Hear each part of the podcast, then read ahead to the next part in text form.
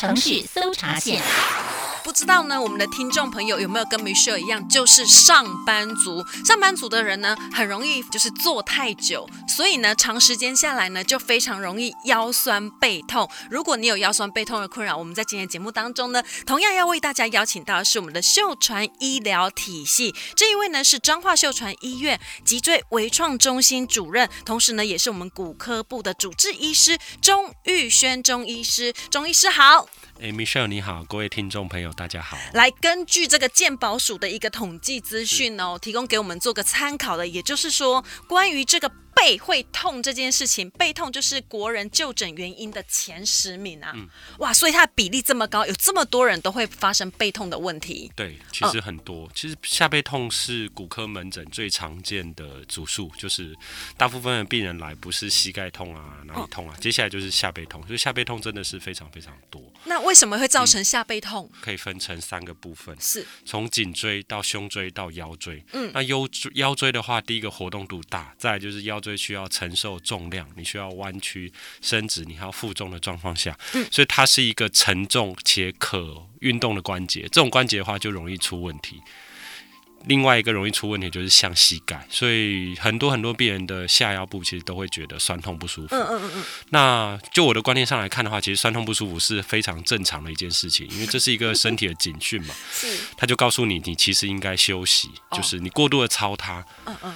所以呃，只能说我们台湾人真的是很辛苦啦，需要常常工作，所以会有很多下背酸痛的问题。所以坐太久，然后你都不起来运动活动一下筋骨的话，就会导致呢我们的腰部，然后背部，就是下背部的部分，就是会呃承受太多的压力，对不对？对，临床上有一个呃，之前有个比较研有名的研究的话，就是如果我们把平躺的腰椎当做一个基准值，当做一的话，嗯，你坐着的话，你腰椎需要承受的重量大概你没有任何负重的话，大概就两倍到三倍。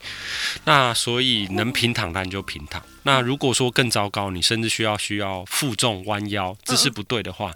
你腰椎需要承受的重量可能高达十五倍到二十倍，是，所以姿势不正确的话，的确有可能会，会造成腰部的酸痛跟不舒服。哦、那就像我刚提到的，我们腰椎是一个可活动的关节，你把一个可活动的关节固定在一个相对不好的姿势的时候，其实一定会酸痛不舒服。所以最好的姿势就是躺着不动啊。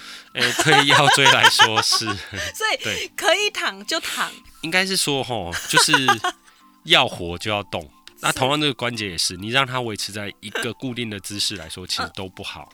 对，其实平躺也不太好。你你不可能二十四小时都平躺。没错。那所以最好是同一个姿势不要维持太久，大概二十分钟到三十分钟，就要站起来舒缓一下，活动一下，让呃下背部的肌肉也好，关节也好，呃关节囊的部分也好，你就让它做一下舒展。都会比较舒服一点，就会改善他的疼痛的状况。OK，对。那以下背痛来讲的话，嗯、它的症状的表现是怎么样？嗯、因为等到痛的时候，代表你已经忍很久了。嗯、对对对对，哎，下背痛其实呃是一个非常广泛的诊断。啊，下背痛，因为下背所谓的这一块，就是我们的从后面来看的话，就是肋骨以下到你的胯骨以上的这一段，都叫做下背部。这个地方除了有我们看到的皮，接下来里面的呃肌肉在。更往下的骨头，其实我们有些内脏的器官是在这一边的，它的肾脏在比较高的位置，脾脏在比较深处的位置，里面还有肚子等等，然后甚至还有一些呃输尿管结石等等的问题，所以这个地方的疼痛有相当相当多的原因，有可能会造成。那以骨科比较相关的呃问题来说，刚开始的病人大部分是说以酸为主。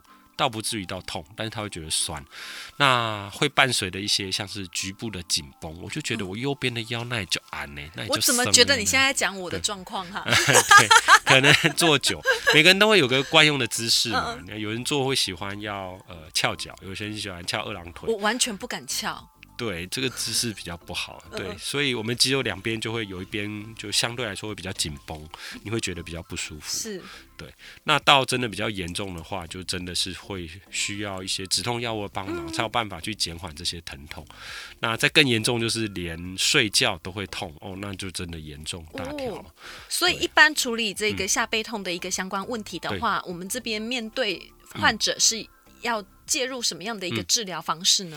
哎、嗯欸，我第一个都一定会强调，就是会先询问，因为为什么有些人会，有些人不会，有些人会痛，有些人不会痛，一定是哎、欸、这一位患者他使用腰部的方式跟别人稍微不太一样。对，如果我们没有找到原因的话，单纯只靠药物治疗，这叫治标不治本，哦、所以一定要先清楚病人呃是怎么样使用他的腰。他是一个家庭主妇，他会需要呃嗯。弯腰擦地板，需要洗碗、洗衣服都要弯腰洗，还是说他是一个呃呃修车的工人，他需要长时间蹲在地板上？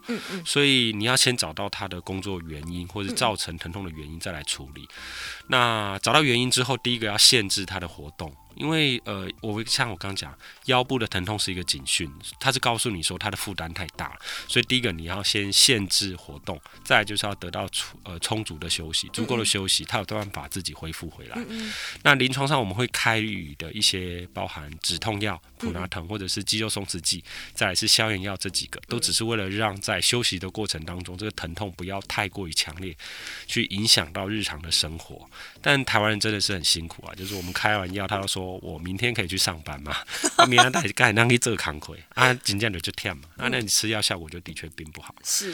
那临床上除了吃药之外，也可以做复健，包含是说做电疗、做热敷、做牵引，都是让呃局部，都是希望让局部的呃你酸痛的关节也好、肌肉也好，得到血液去把这些废物带走，酸痛的物质带走，乳酸带走，然后再把养分带进去，去达到一个新陈代谢，去改善疼痛。